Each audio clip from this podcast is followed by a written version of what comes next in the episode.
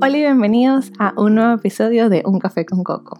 Hoy tengo la oportunidad de sentarme con Ignacio Bravo, mejor conocido como Nacho. Nacho y yo nos conocemos en el grupo de jóvenes de ese del que hablabas del principio, cuando él estaba como en junior year, posiblemente de high school, estudiaba con mi hermana y se convirtió el día de hoy en un gran amigo mío. Y es muy cómico porque en esta conversación yo le recuerdo del comité en el que él estaba participando cuando yo lo conocí y vean la reacción de los ojos, por favor. Nacho es una persona que él se fue a la universidad y cuando regresó yo estaba llevando el Ministerio de Jóvenes en ese momento y él se convirtió en uno de mis grandes compañeros y de ahí se formaron unas amistades muy bonitas y en esta conversación tenemos la oportunidad de hablar no solamente de las amistades que creamos, sino de todo el aprendizaje que tuvimos y de todas estas herramientas que adquirimos trabajando y, y participando en el grupo de jóvenes que utilizamos ahora en nuestro día a día y en nuestra vida cotidiana y en el trabajo, en las relaciones personales. Y es una conversación súper linda además que Nacho y yo tenemos la misma manera de hablar de un tema y otro tema y de repente más allá volvemos a traerlo a, esto es lo que estábamos hablando al principio. Entonces se los digo para que sepan que si de repente suena algo como, esto no tiene nada que ver con nada, sí tiene algo que ver. Por ahí vamos a enlazarlo con lo que veníamos hablando. Así que habiéndoles dicho eso, los dejo con este episodio, espero que lo disfruten y nos vemos al final. Hola Nacho, bienvenido a un episodio de Un Café con Coco. ¿Cómo estás? Me encanta tenerte aquí. Hola Coco, igualmente, muchas gracias por, por la invitación. Un placer estar aquí. No, claro que sí, claro que sí. Lo cómico es, yo estaba pensando que tú fuiste una de las primeras personas que yo le escribí, como que, mira Nacho, voy a sacar el, tengo el proyecto del podcast. Y mira, pasaron casi cuatro meses hasta que grabamos. Sí, sí, justamente en esa época estaba complicado eh, con cuestiones de trabajo y, y te dije como que, mira, honestamente Coco, en estos momentos no no, no, no voy a poder aportarte mucho. O sea, si, si trato de hablar o algo, no, no, no tengo mis, mis, como que dice, mis cosas organizadas. Pero, pero ahora sí, sí ya encontré el, el, tiempo y nada, un placer estar aquí, obviamente. No, me encanta, me encanta. De verdad que súper interesante para darle un poco de background a la gente. Yo te conozco, y mi cómico porque mi mamá me lo estaba diciendo. Yo te conozco porque tú estudias con mi hermana. Y en realidad hay muchísimas personas que han estado aquí que estudiaron con mi hermana. Sí, en realidad sí. Este, con, con tu hermana eh, me gradué de, de, high school, compartimos como los últimos dos años y, y sí, por ahí fue, fue el puente a, a, esta amistad. De verdad que sí. Qué risa, porque yo hice, o sea, yo hice full amistad con, con ese grupo, pues. O sea, con, contigo, con Adri, que también salió. Por el otro lado también está una muchacha de Venezuela que se llama Daniela, que yo también la traje para acá, que es de Venezuela. Así que los amigos de la papita son mis amigos. bueno. Sí, funciona, porque es que uno nunca sabe, o sea, uno nunca sabe dónde van a salir como que esos, esos grupos y esas amistades. Y eso para mí es súper chévere también, porque una vez tiene como que todo este tabú de, ay, las edades o lo que sea, pero el día de hoy somos panas, pues, y no importa. Claro, y, y también como que uno cuando está en, en, en, el colegio es mucho más fácil tener el, el grupo de amigos de la misma edad porque, bueno, compartes casi todo el día pero, pero eso, eso, eso cambia. O sea, una vez que uno sale del colegio y empieza a tener un trabajo o algo así, como que ya te das cuenta que, es para todas las edades, como quien dice, no, no es que la gente va a tener la misma edad que tú. Sí, eso para mí también es súper bonito, cuando, cuando ya empiezan a hacer como que lo que tenemos en común, como lo que hacemos en común o lo que nos llama uh -huh. la atención en común. Eso me parece súper chévere. Quiero hacer una acotación muy particular que estás tomando mate. Sí, Sí, este, llevo ya como, desde que comencé a trabajar, hace cuatro años, bueno, tres años que, que pasé del café al mate y no sé, como que me gustó, me gustó mucho y, y, es lo que hago, tomo mis dos litros de mate al día más o menos. Qué risa, qué risa. Yo, yo no he tomado mate desde que me vine para Massachusetts. Porque no me traje, a mí me habían regalado un mate allá en Florida y, y no me lo traje. No lo pensé, o sea, no sé, no. Creo que, creo que no pensé que iba a conseguir la hierba aquí. Claro. Lo bueno, eh, en, por Amazon hay. Mm. Aquí, aquí yo también he conseguido uno que, uno o dos lugares argentinos donde tienen hierba, pero bastante, pero nada como por ejemplo en Florida que, que tienes un pasillo entero en varios mercados este, latinos donde tienes toda la hierba que, que te imagines. No solamente eso, sino que además nosotros teníamos a los argentinos que nos llevaban a comprar la que era, pues. Claro, claro. No, sí, uno, uno, no pasaba ese problema. Este, y, te ofrecían directamente cuando estábamos con nuestros amigos, ya, ya lo tenían. No, tenías que, como que dice, pasar la molestia de ir al mercado, buscarla, comprar el, el mate, la calabaza, todo.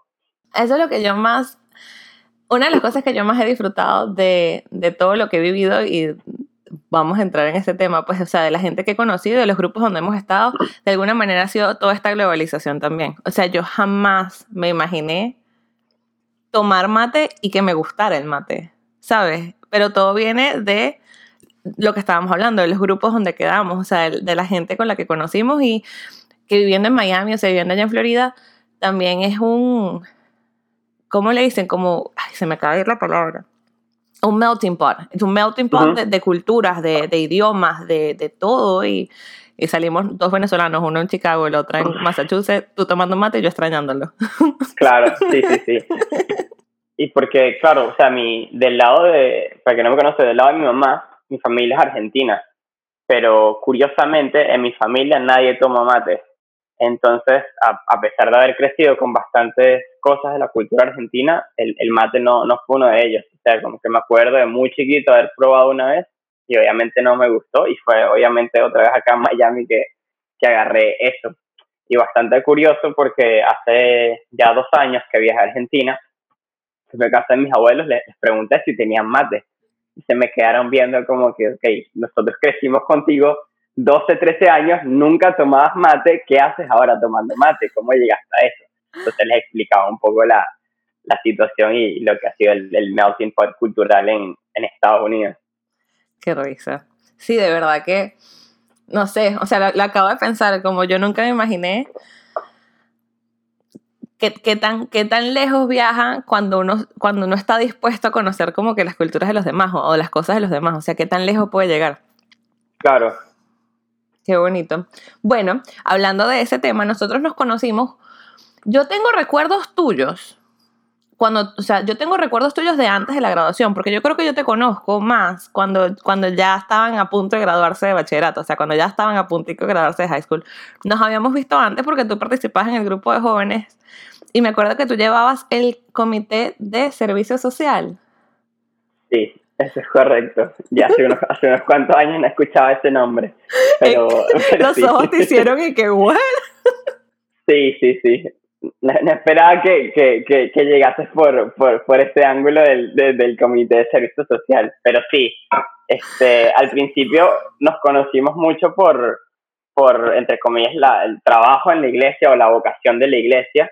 Eh, como animadora de grupo, yo como, como encargado del comité de servicio social y coincidimos un par de veces en alguna que otra dinámica adentro de la iglesia.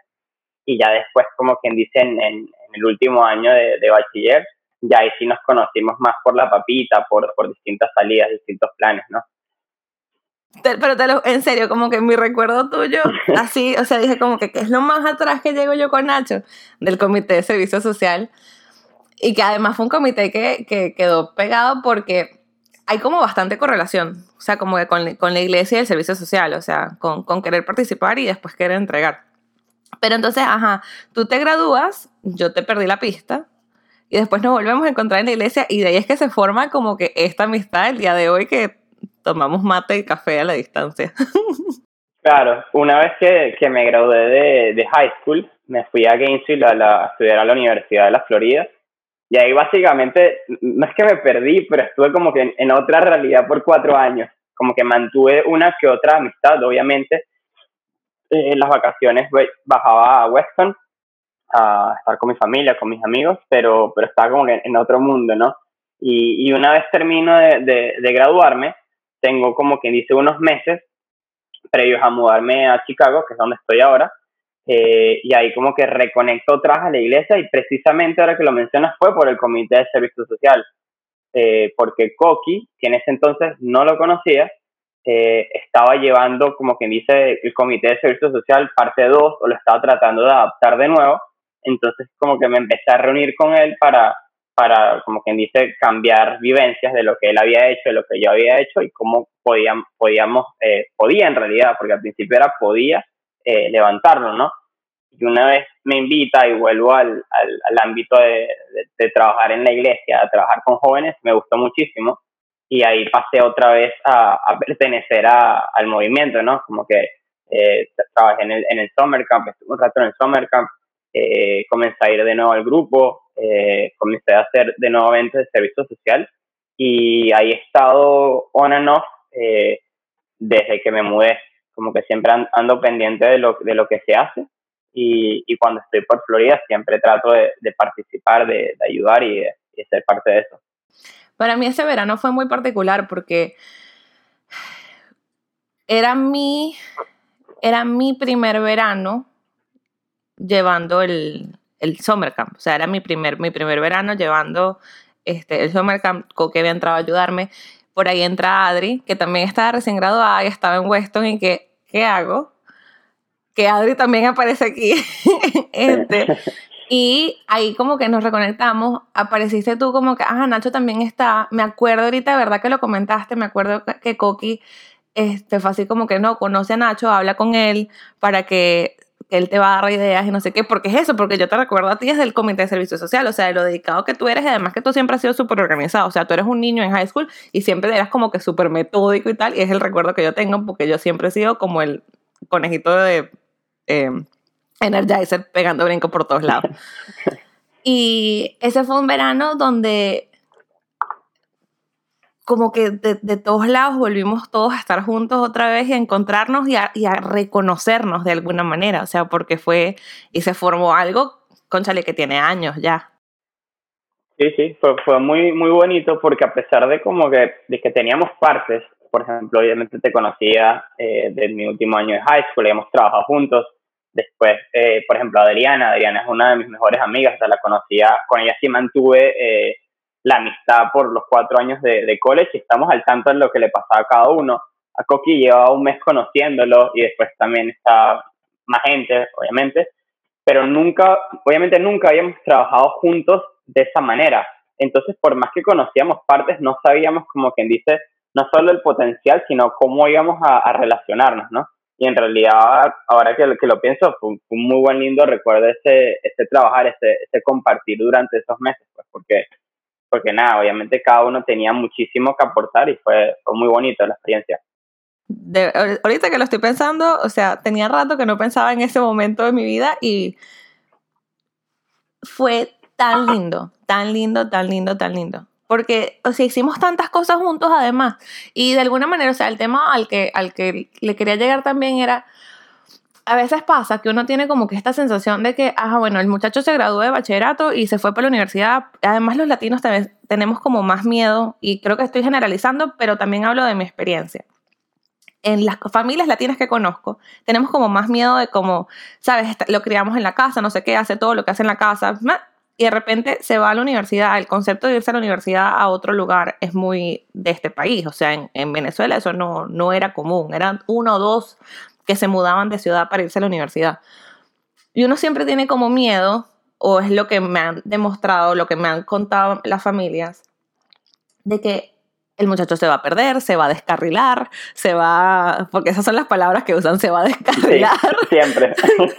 se va a ir por los caminos no sé qué, uno no sabe qué le va a pasar. Y incluso yo le llegué a escuchar de una muchacha una vez, ella en senior se iba a ir para Tallahassee y me decía, me da miedo, me da miedo convertirme en una persona que no quiero ser. Que uno tiene como eso así súper, súper como arraigado, pero ese, ese verano que estuvimos todos juntos, es como prueba de que tus raíces siempre son tus raíces. Sí, yo creo que uno, exactamente, uno no, no puede como quien dice negar, negar de dónde viene o, o, echar a un lado como quien dice los valores o las cosas que, que uno aprende. Yo creo que, que va, o sea, creo que la gente que entre comillas se descarrila, por decirlo así, o sea, por otro rumbo, también previamente había síntomas o cosas que, que indicaban que había fricción, por decirlo así, con, con la familia o con donde estaban, ¿no? Y que desde antes de ir a la universidad, ya de repente, quizás en, el subconsciente tenía en mente como que, bueno, ya me fui, quiero comenzar una nueva etapa y que no tenga nada que ver con esta. Entonces creo que pasa por ahí. Creo que, que, quizás el miedo es por, es por, por no conocer, pero pero al final de cuentas como que uno también tiene su, su voz y su, y, y su pensar para, para tomar las decisiones, ¿no? Como que hay mucha gente que también va, va a la universidad y después de un semestre o semestres dice como que no, en realidad no me veo aquí, no me ubico y regresa, y regresa y busca una universidad más cerca de su familia, de sus amigos, de, de lo que conoce y, y, no pasa nada, como que está bien, pero es cuestión de, de nada, de, de, de, saber reconocer en, en, en dónde se encuentra uno y, y tener el valor de tomar las decisiones a pesar de que, entre comillas, no, no se vayan a ver bien, que al final no significa nada, ¿no? Porque uno tiene que hacer siempre lo que, lo que a uno le convenga, lo que a uno le, le parezca mejor. Si uno se equivoca, uno siempre puede corregir. Mejor corregir a tiempo que a tiempo. Sí, yo hablaba con, en otro tema completamente que no, no, tiene nada que ver, pero ha sido una de las lecciones más bonitas que me ha enseñado el podcast y eh, él es sexólogo. Y la frase es, y se, se aplica a todo, tú eres, o sea, tú estás abierto y deberías poder hacer todo lo que te dé la gana mientras no le haga daño a nadie. Correcto, sí, firmo, firmo completo, me, me firmo abajo de esa frase también, me, me gusta mucho, y es que es y, verdad. Y es así, o sea, es como, quien sea que tú eras se va a demostrar, o sea, quien sea que tú eres se va a demostrar en algún momento. Mientras no le hagas daño a nadie, es lo que estás diciendo. Mucha gente utiliza la universidad como su puerta, como su puente para irse a, bueno, ya este es mi... Pero es eso, uno lo tiene como en la cabeza, uno lo tiene desde más atrás. Uno sabe claro. quién es uno. Y es que y es, y es, lo más interesante. Tú tienes que saber quién eres tú. Exactamente. Sí, es súper, súper interesante. Pero eso, él, él, él, lo decía así como tú puedes hacer lo que quieras mientras no le daño a más nadie. Pero eso, en, en, este caso, nosotros de alguna manera todos regresamos a San Catherine. Porque en esos años que tú estuviste en la universidad, creo que, creo que ninguno estaba participando en la iglesia. O sea, como que estábamos en la zona, pero fue como que todos nos reencontramos otra vez en la casa de la mamá. O sea. Sí. Sí, es, es raro porque supongo que. Yo me acordaba, o sea, cuando estaba en, en college, que a veces tenía conversación con compañeros, con amistades, como que de alguna u otra manera a veces terminaba hablando de esa vivencia y de esos años que pasé en San Catherine de formación. Eh, y, y, obviamente si, si, lo, si lo tenías presente en, en, tu cabeza es porque tuvo un impacto importante, porque dejó, dejó una marca.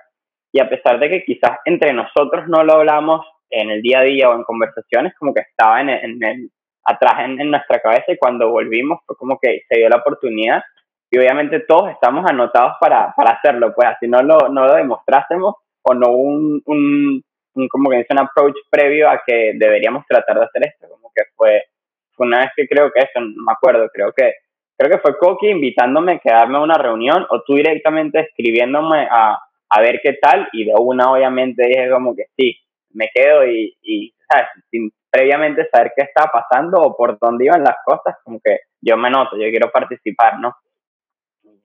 Y además entra gente al grupo, es que, ay, honestamente, o sea, no sé, a mí, yo siempre hablo y de alguna manera este podcast también arranca de, arranca de querer contar estas experiencias de vida que uno tiene que te cambian y, que te marcan la vida. Y en mi caso, o sea, participar en la iglesia es algo que hago y dejo de hacer, o sea, porque ya no estoy presente, o sea, ya yo no estoy, ya no tengo los pies allá en, en, en Weston. Pero como esto a mí, a mí me marcó en muchos aspectos de mi vida, de una manera tan positiva. Y creo que lo, como que lo compartimos todos, porque además aprendimos, aprendimos muchas cositas de, de, de distintas cosas y que, así como esta frase, que la decía un sexólogo en referente a sus relaciones, o sea, a relaciones sexuales, pero como esta frase se puede, sabes, traducir a muchos otros aspectos y yo siento que así sacamos nosotros una cantidad de, de como iba a decir como que tools, o sea, una cantidad uh -huh. de, de, pero ¿cómo se? de herramientas. Herramientas, sí. Eh, que la, por lo menos yo las uso en mi día a día siempre. Sí, sí. A mí eso, obviamente la, las cosas que, que uno aprende, eh, que aprendió con el grupo, eh, a nivel sobre todo de relaciones, de relaciones interpersonales, de, de saber escucharse, todo eso, eh, ayuda muchísimo, marca muchísimo. Y también otra cosa muy, muy particular es que siempre como que una vez que, que participaba en el grupo o participo en el grupo, como que esto me da muchísima energía para, para salir adelante con, con mis proyectos, ¿no? Como que me motiva, me, eh, me, da, me da un nuevo aire. Yo me acuerdo que justo cuando me graduó, eh, estaba fundidísimo porque tuve un semestre bastante complicado, con bastante trabajo. Obviamente eh, es muy estresante el último semestre de la universidad porque estás pensando en, en, las materias que tienes encima y estás pensando también en el futuro, a dónde vas a ir, eh, si tienes oportunidad de trabajo, las entrevistas. Entonces tienes como que y también el estrés mental de que, bueno, ahora va a cambiar todo, toda la realidad que conoces en un año va a ser totalmente diferente. Entonces era, era muy pesado. Y yo me acuerdo que salí, salí de, de, de ese semestre, de, de ese último año en, en, la universidad, y justamente, nada, eh, tuve, estuve de misiones precisamente con un grupo de la iglesia y tuve lo del, lo del summer camp. Y con eso, cuando, cuando me mudé a Chicago, como que estaba muy motivado en, en todo y, y, cada vez que voy a, a Weston a visitar, que normalmente es noviembre, diciembre, enero, cuando vuelvo acá estoy muy motivado a, a estudiar, a seguir trabajando, a, como que a, a embarcarme en más eh, proyectos personales, por decirlo así. Ahí fue que nosotros nos reconectamos, cuando tú hiciste el... Yo decía como que, ¿cómo, reconectamos en, ese verano? Que fue cuando nosotros estábamos haciendo el Summer de niños y tú ibas a hacer la, la misión en Perú. Sí, estuve justo, justo al graduarme, eh, tuve, me fui a, de misiones a Perú con un grupo de también de la iglesia, eh, de una, la misión Manos Hermanas, que la lleva el, el, padre que estaba encargado, está en catering en ese entonces, el padre Pedro, y es una misión que ya lleva más de 10 años, me gustaría decir. Entonces pasamos dos semanas en, en Perú, en Villa El Salvador, y fue espectacular. La verdad que que también eso es uno de los, de los hermosos recuerdos que tengo y algo que, que quisiese volver, volver a hacer. La verdad que fue, fue increíble, fue increíble ese, ese, esa misión, ese viaje. Es que vuelvo a lo mismo, yo siento que uno aprendió tanto de tantas cosas, o sea, por lo menos yo nunca, yo nunca he mencionado así de irme a ningún lado. Todo mi trabajo siempre ha sido en casa, o sea, todo mi trabajo siempre, siempre fue porque ahorita no estoy allá y ahorita estoy dentro de mi casa. mi trabajo siempre ha sido, siempre fue en casa, pero cuando, para mí, o sea, uno de, los, de las cosas que he aprendido que, que, es lo que más me llevo y lo que I hold dear, o sea, no, no sé no. cuál es la, la expresión en español, pero, sabes, eso que tienes muy cerca del corazón es el alma de misionar, que es poder entregar tu ser al servicio del otro sin esperar como que nada cambio, sin, simple, simplemente por decirle como que aquí estoy. Y yo siento que en mi caso eso fue algo que yo aprendí demasiado participando en el grupo de jóvenes. O sea, eso fue uno de los regalos más grandes que me dio el grupo de jóvenes. Para mí también. O sea, cuando, cuando yo comencé en el, en el comité de servicio social, eh, quizás lo comencé, o sea, la gente que me recomendó comenzar ahí era bastante por, por mi lado de, de, organ, de organizado, de, de, de, poder llevar como quien dice logística. A mí, a, mí, a mí me gusta mucho eso, pues al final, al final en ingeniería industrial, que también es, es eso, es como que proceso, optimizar proceso, A, B, cómo lo llevo bien, ok. Y, y cuando empiezo a embarcarme en este mundo del servicio social, como que encontré verdaderamente eh, esa llama, esa pasión que, que, que no sabía que estaba en mí y que es la de ayudar al prójimo y de cierta manera es, o sea, desde ahí como que ha cambiado la forma en que, en que yo llevo las cosas y en que hago las cosas. Porque yo me considero una persona eh, cerrada, reservada, eh, que como que dice casi siempre hago, hacía mis cosas y ya, como que lo que tenía que hacer lo, lo hago y hasta ahí quedó. Eh, pero desde ahí como que estoy más pendiente de ver cómo puedo ayudar al otro, en, qué necesita la ayuda del otro y, y eso lo, lo llevo como, lo trato de llevar como quien dice en todos los, los ámbitos de mi vida, ya sea en el trabajo, ya sea en buscar dónde puedo voluntariar, ya sea con mis amigos, como que es, es eso, es el, el, alma misionera, ¿no? Claro. Eso te iba a preguntar, ¿cómo ha sido para ti eh, traducir de alguna manera? Porque entonces, ese verano, o sea, tú estabas con nosotros y yo me acuerdo, yo tenía la fecha de tu mudanza escrita en el calendario, porque yo sabía que era como que Nacho lo acabo de adquirir para tenerlo un ratico y era, pero solamente, porque el niño se va. Este, ¿Cómo ha sido para ti traducir todo lo que tú aprendiste en, ahora en tu vida laboral, o sea, ahora en tu vida, porque además uno, o sea, la vida de adulto, que es cuando ya tienes, cuando pagas renta. eh, la verdad es que no ha sido muy fácil porque en, en, el trabajo que yo estoy es muy particular porque es desde la casa. O sea, ah, pre, pre, pre, pandemia y durante pandemia y post pandemia voy a estar en casa en estas cuatro paredes. Eh, entonces es muy, muy raro eh, desarrollar relaciones con compañeros de trabajo. Mm. Porque normalmente uno rompe ese hielo, como quien dice, con compañeros de trabajo cuando está en el almuerzo como que te dice, bueno, vamos a comer y te sientas y ahí hablas algo diferente al trabajo, idealmente. O, o, por ejemplo, le ves la cara a la persona y ves que está tranquila, que está feliz, que se está riendo y tú puedes como que preguntarle algo, como que puedes, pues, por la expresión tú puedes saber por dónde puedes encaminar la conversación. Pero en cambio, si trabajas en la casa como yo, lo único que tengo es un, un, un Skype que dice Rosángela conectada, desconectada, ocupada o en una reunión. Y ninguna de esas es un buen momento para escribirle a la persona como que, hola, ¿cómo estás? ¿Cómo está tu día? Porque no, no, da, no da en verdad la conversación, porque tú no sabes qué está haciendo la otra persona. Y también en un meeting, en cuando comienzas una, una llamada en Zoom, nosotros no usamos eh, Zoom ni ninguna otra aplicación. Entonces no sabes como que dicen que está la otra persona. Es muy difícil eh, romper ese hielo, eh, mantenerlo así. Entonces, por eso mismo yo he tratado, como quien dice, de, quebrar, entre comillas, mi vida, mi vida laboral y mi vida no laboral. Obviamente lo ideal sería que pudiese desarrollar lo que yo hago con la gente del trabajo, pero por cuestiones de logística, que ellos están en la India y yo estoy acá o en otro estado, no hay, no hay mucho que yo pueda hacer en ese sentido. Entonces siempre que salgo del trabajo, busco oportunidades para nutrirme, dónde puedo, dónde puedo hacer servicio social, qué, qué hora puedo hacer eh, y por ahí.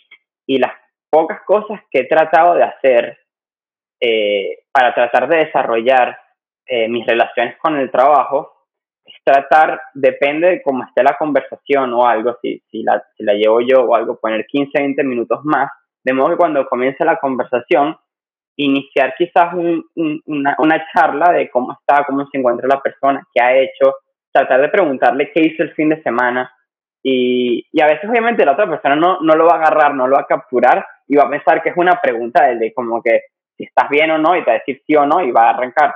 Pero hay veces que te comparten y te dicen cómo se encuentran y, y eso te eso como que a poco nutre la, la, amistad.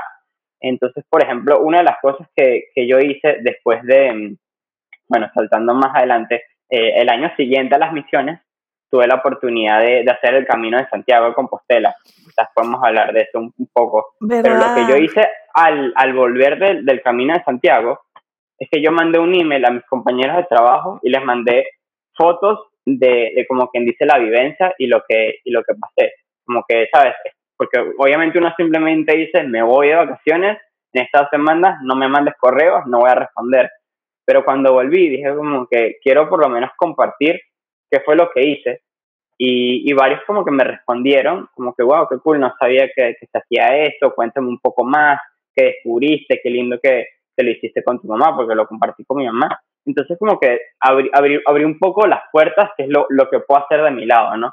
Entonces tratar de, de por ahí, tratar, abrir eh, la conversación y la, entre comillas, amistad con, con la gente con la que trabajo.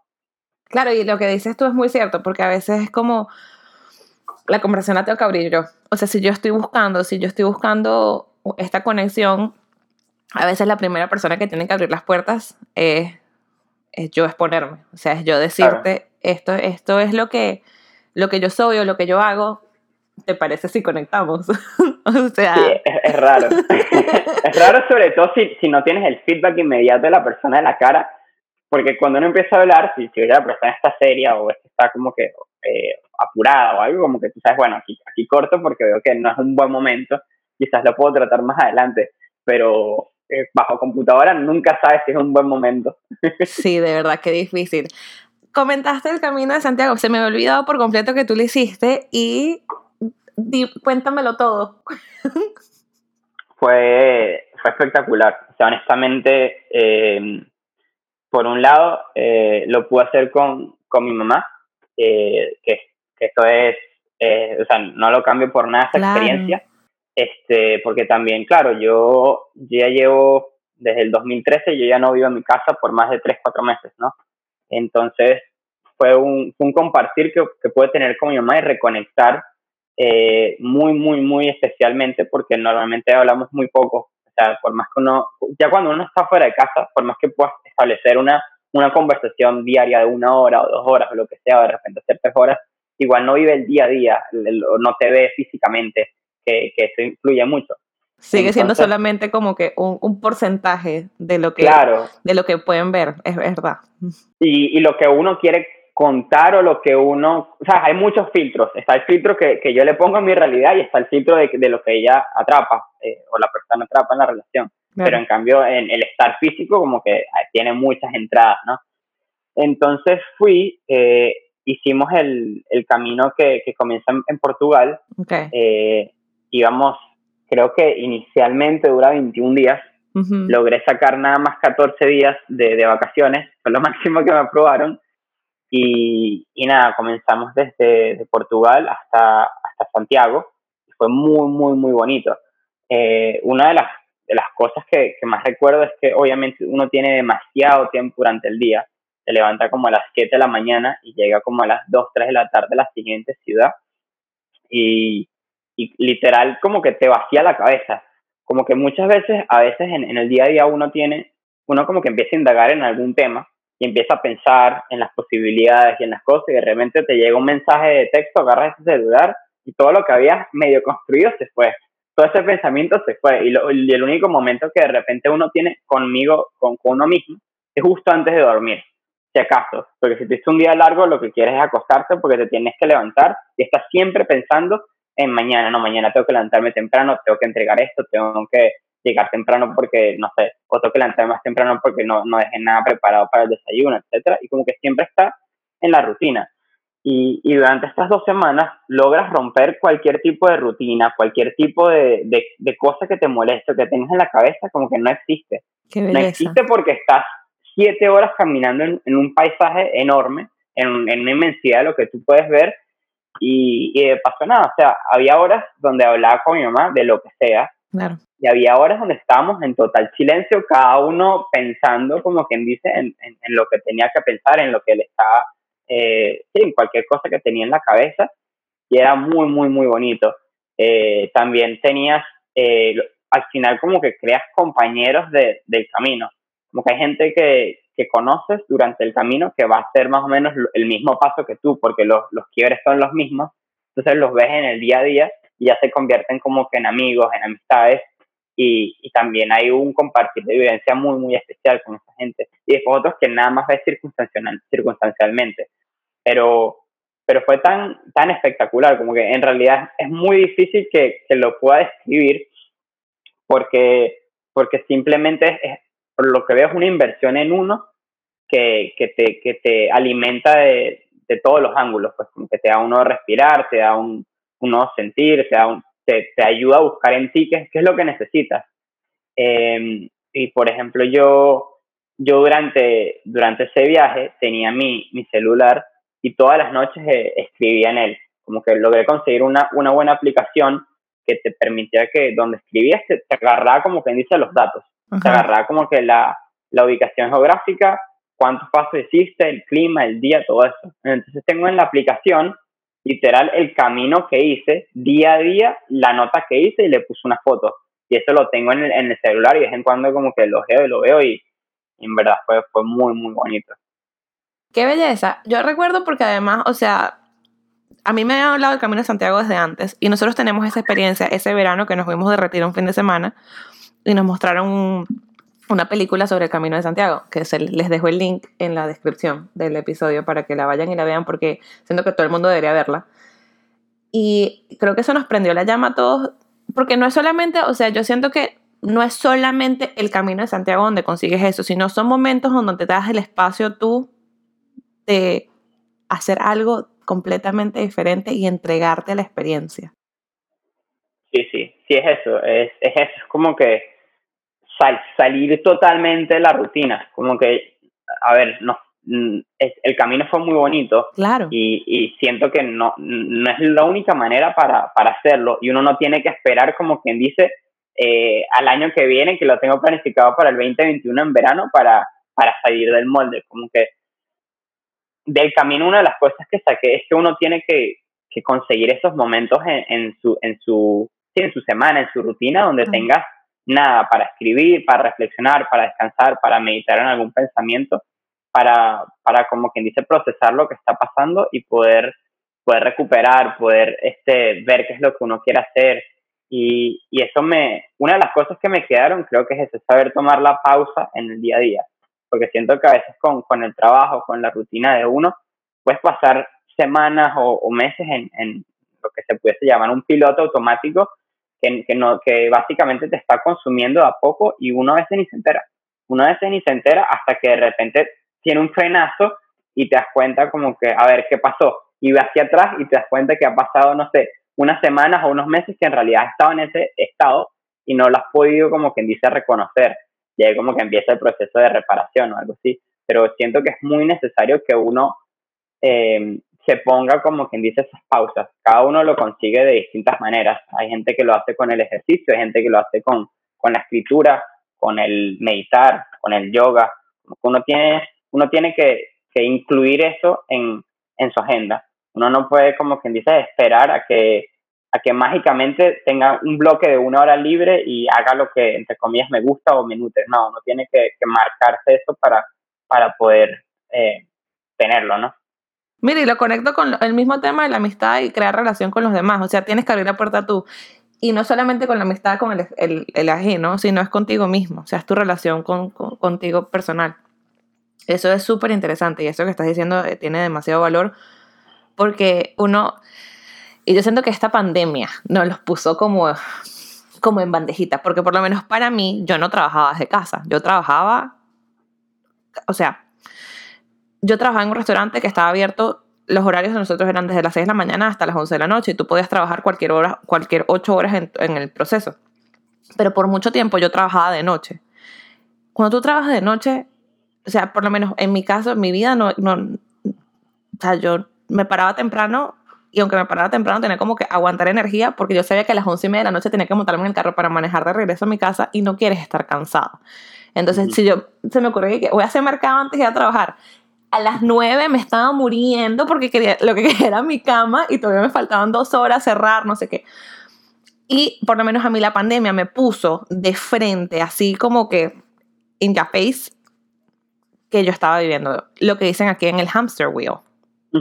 que estás, estás corriendo y estás estático porque era como yo no me estaba dando tiempo a mí para nada, yo solamente, o sea, era trabajar, trabajar, trabajar, trabajar, y los dos días libres que tenía, que yo tenía la dicha de tener dos días libres seguidos, un día era para recoger la casa porque estaba demasiado cansado durante la semana para poder hacerlo, y el día siguiente era el único día que yo me daba, y yo le decía a mi hermana como que tenemos que salir a hacer algo, o sea, no importa, montarnos en el carro a pasear. Y era solamente ese espacio que era como que... Eh, eh, ¿Sabes ese regalo que es así como, ay, ese que es el, único que me queda? Y era como, no era proactivo, sino que era reactiva la situación, ¿sabes? Era como, era lo, como que lo que sobraba, entonces, ah, bueno, ahorita sí, ahora sí me puedo regalar un tiempo para mí. Y la pandemia me lo puso tan claro, porque me, me tocó quedarme en mi casa y yo pierdo el trabajo en el proceso. Y decir como, conchale, qué importante poder decir, yo también valgo.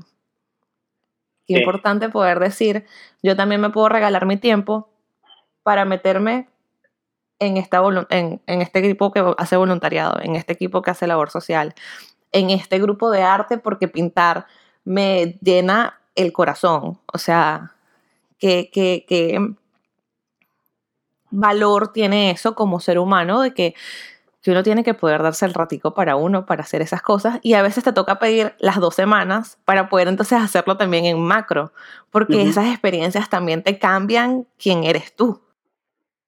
Claro, uno, uno normalmente trata, o sea, uno por lo general cree que lo único que tiene que invertir es, a nivel profesional, como que eso es lo que, entre comillas, te, indica el trabajo, la industria, como que no, tengo que hacer este, este curso, este certificado, porque me va a hacer más capaz de tal cosa, porque me va a abrir puertas a, otro lado.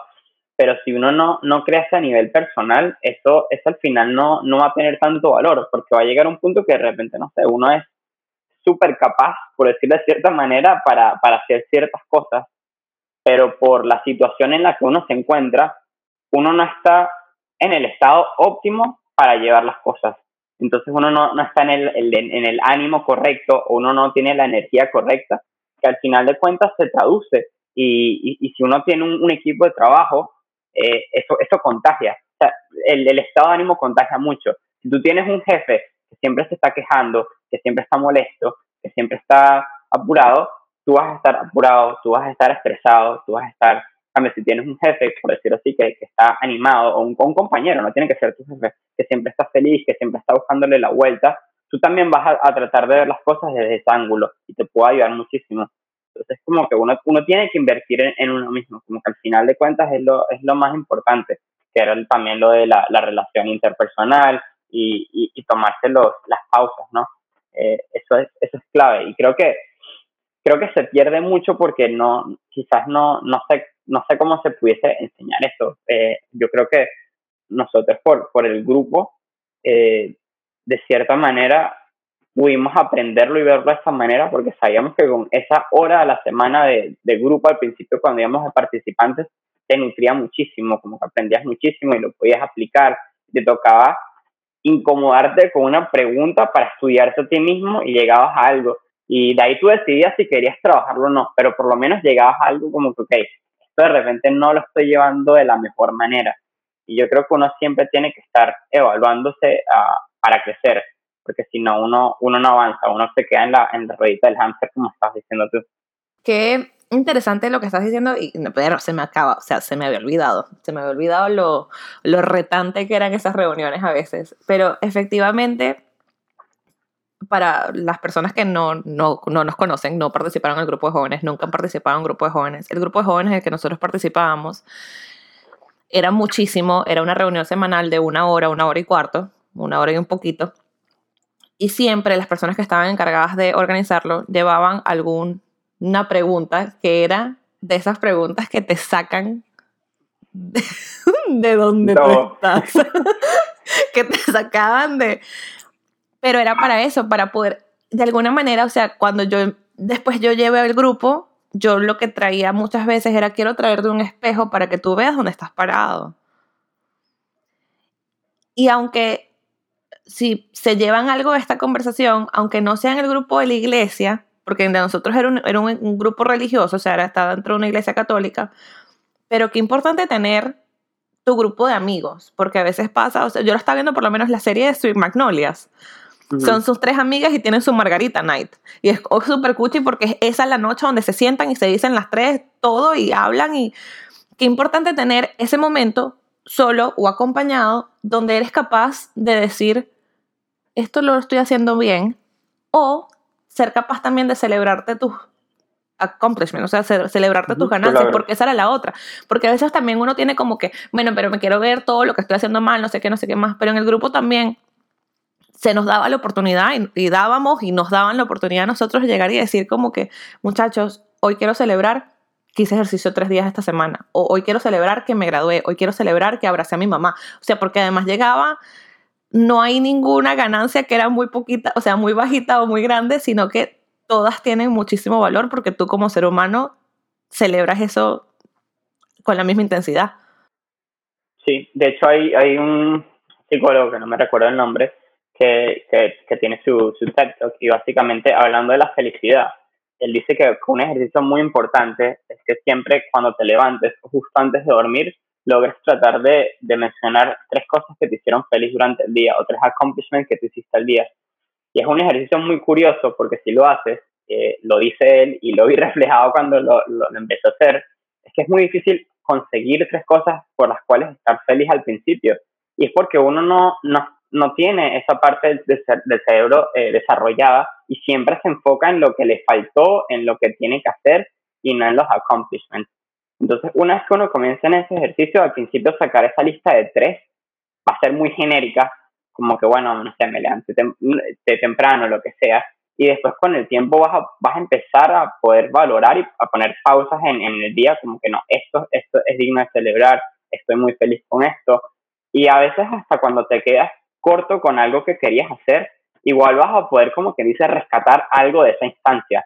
De repente estás aplicando trabajos y, por decirte algo, tu meta era conseguir el trabajo en un mes, algo así, y no lo conseguiste. Pero también es digno de celebrar el hecho de que tú te levantaste, fuiste constante, aplicaste todos los días, lograste tener entrevistas, eh, sientes que, que hiciste lo mejor de ti en eso. Como que hay muchas cosas que uno puede rescatar, ¿no? Y celebrar. Eso es muy, muy importante también. Que, que, es parte de poder verte a ti mismo también y decir como que, bueno, ajá, no logré esta meta, pero mira todo lo que aprendí en el camino, que capaz la meta no era, yo siempre me acuerdo de la canción de Miley Cyrus de The Climb. Te lo juro.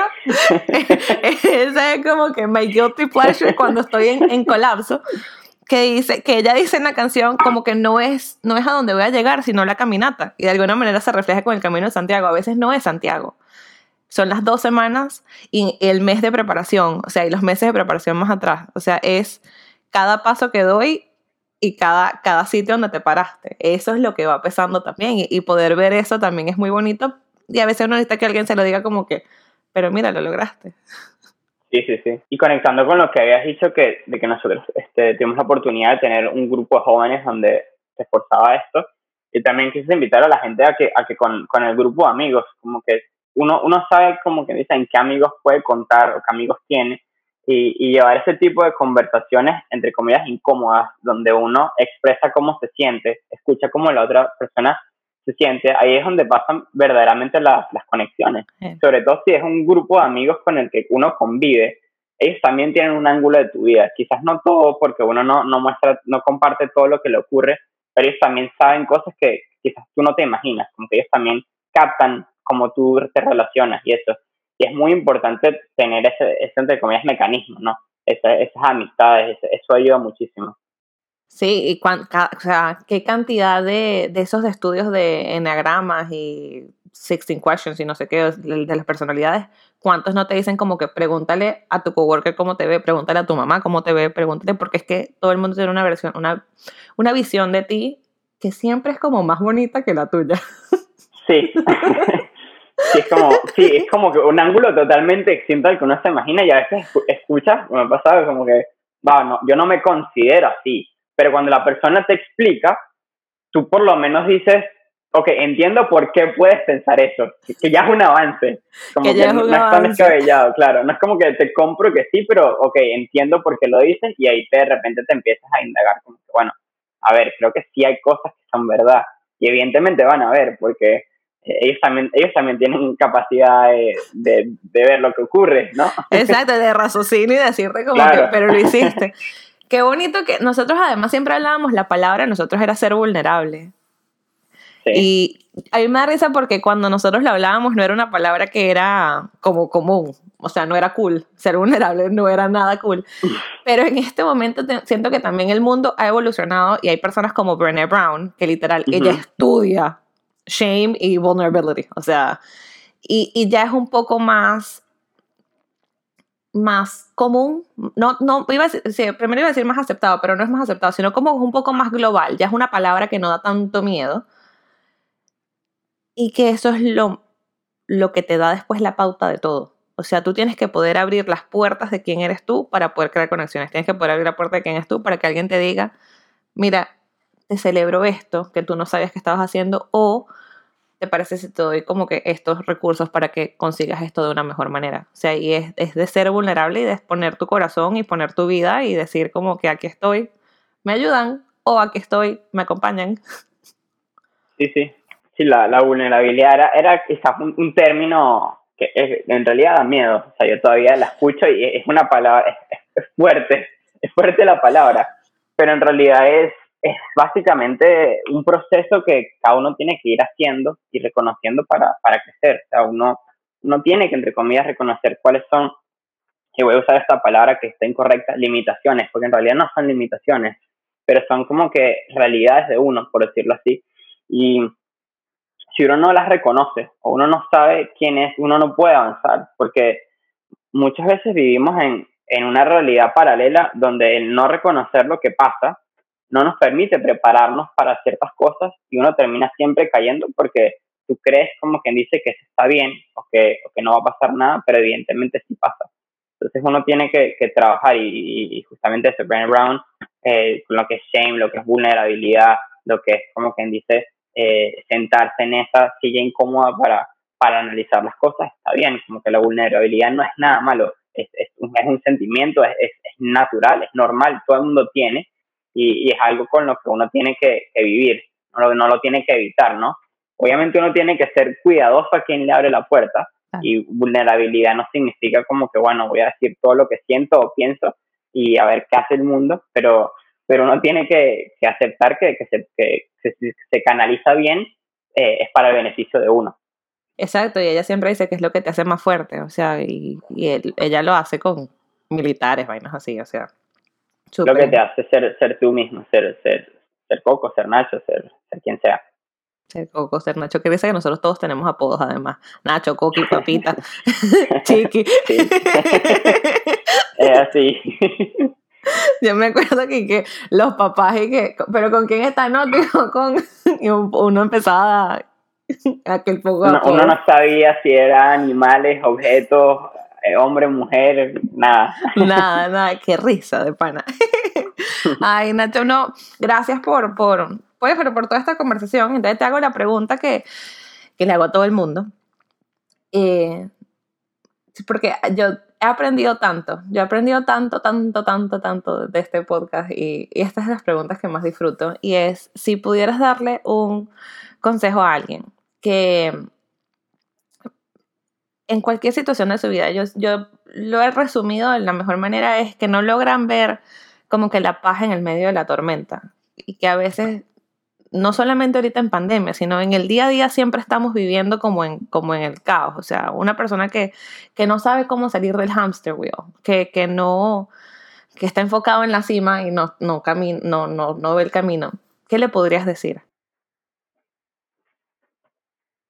Yo creo que es muy importante conseguir un, un hobby o una actividad que te, que te nutra y, y te haga feliz y trates de, de agendarla en, en, tu, en tu día a la semana.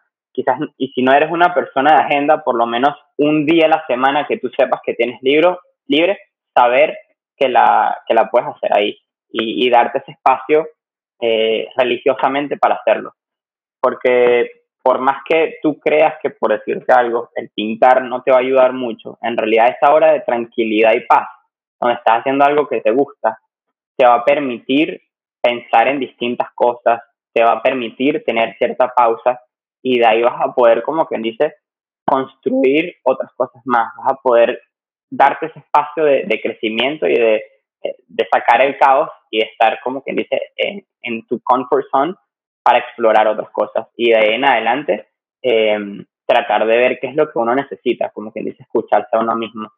Y con lo mismo, tratar de cada tres meses, o cuatro, cinco, seis meses, dependiendo de, la agenda de cada uno, que a veces no se puede, pero tratar de, agarrar un, tiempo libre, una semana libre, también para, para hacer las cosas que a uno le gusta, para salir del hamster wheel, así sea obligatoriamente, ¿no?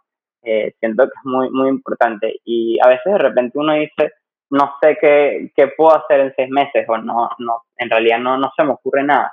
Pero por lo menos el hecho de, de reservar ese, ese, tiempo en el calendario te va a obligar a, a, decir, bueno, ya esta semana la tengo libre, ¿qué puedo hacer con esto? Y el simple hecho de, de indagar ahí ya te va a, a sacar como quien dice de, de tu rutina. Sí, qué importante eso que dijiste de agarrarse las vacaciones. Porque por lo menos, o sea, lo, y lo, dijiste tú, o sea, en este país, y yo creo que lo comenté en otro podcast, en este país, las vacaciones que tenemos son, lo estándar son 14 días. En los países de uno no sabía como que, ah, puedo agarrar Navidad, no sé qué, y a veces uno le da miedo, por lo menos a mí me daba muchísimo miedo agarrar vacaciones que sí, en julio o algo así, porque era como, berro, para mí es tan importante pasar Navidad con mi familia que no quiero usar los días para entonces guardarlos para diciembre pero a veces también es, bueno, lo divido. Aguarré cuatro días para pasar Navidad o para pasar Año Nuevo y me puedo regalar también cuatro días por aquí, cuatro días por allá para salir a hacer algo. montarte en el carro y manejar. Además que, o sea, este país, la gente que vive en los Estados Unidos y, si no vives en los Estados Unidos, estoy segura que también tienes la misma, eh, los mismos recursos. Y es que a una hora de tu ciudad siempre algo diferente, siempre hay algo nuevo que puedes ir, explorar, paseas el día allá y te comiste algo que no es lo que está en tu círculo. Porque para mí la comida es como lo más, lo más así, lo que me lleva. Cuando tú vas y te comes una fresa con crema que no son tuyas, sino que son las fresas de allá, porque allá cultivan fresas, y tú dices, wow, hice viaje cuatro horas para comerme esta fresa. O sea, qué, qué importante eso, de verdad que sí, no, no lo había pensado, pero es cierto. Nachito, gracias. No, con un placer. Muy, muy grata esta conversación. Eh, muchas gracias por, por, la invitación. La verdad, disfruté muchísimo eh, hablar contigo después de tanto tiempo y también eh, volver a, recordar estos temas que, son tan importantes. Nunca olvidaré tu, tu, reacción cuando te dije lo del Comité de Servicios Sociales. Eso pasará a la historia. es que los chavos te hicieron y que...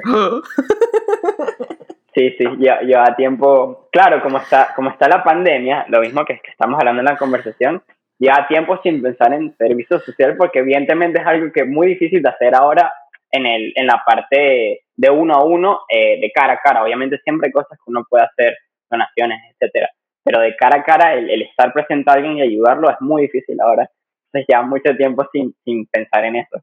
Claro, sí, no, y yo estaba pensando, o sea, yo quiero hacer el camino, e, es algo como que, quiero hacer demasiado. Y sé que tengo gente que estaba en el podcast que también lo quiere hacer y es como, me encantaría poder decir, porque yo antes tenía la, la, la versatilidad de decir, lo voy a poner en el calendario, porque yo siempre he sido esa persona que dice, yo me acuerdo en el 2018, yo, en el 2017 yo me anoté para hacer un viaje en el 2019. Y la gente me decía, yo no sé qué voy a estar haciendo en enero del 2019. Y yo le decía, yo sé que yo voy a estar en Panamá porque ya está en mi calendario. Y entonces yo siempre he sido de eso. O sea, si eso está en el calendario y se puede caer el mundo, yo sé que voy a estar allá. Pero ahorita tengo muchísima incertidumbre. Y entonces yo no puedo decir, o, o quisiera poder decir, en verano del 2021 voy a estar haciendo el Camino de Santiago y no sé si tengo la capacidad de decirlo. Entonces eso me da un poquito de miedo. Pero es algo que quiero hacer demasiado. Y estoy esperando que se me dé la oportunidad de poder decir, para allá voy. Entonces. Bueno, si haces el camino, si alguien que escucha el podcast quiere preguntarme el camino, le, le puedo dar, pues, a poner mi información de WhatsApp en, el, en la descripción. Les puedo contar mi, mi vivencia y, y, también como que darle, darle los, quizás los recursos que, que utilicé yo. Obviamente con la pandemia hay muchas cosas que cambiaron, pero por lo menos le puedo decir cómo fue, qué hice, dónde me quedé y, y de ahí poder de repente asesorar o ayudar en, lo que pueda, ¿no?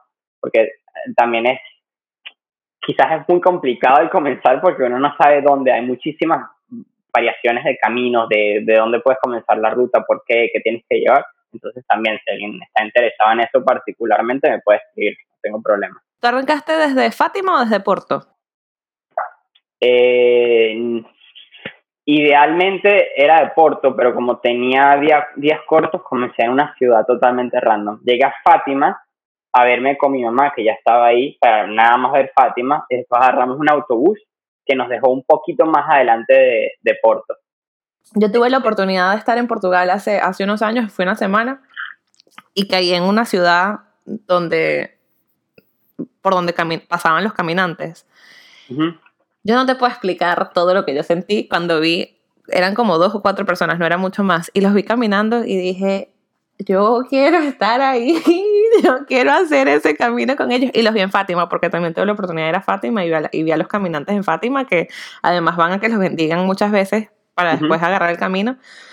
Y lo tengo que hacer, lo tengo que hacer, lo tengo que hacer. Así que seguramente haremos un especial de qué, cómo hacer el camino de Santiago.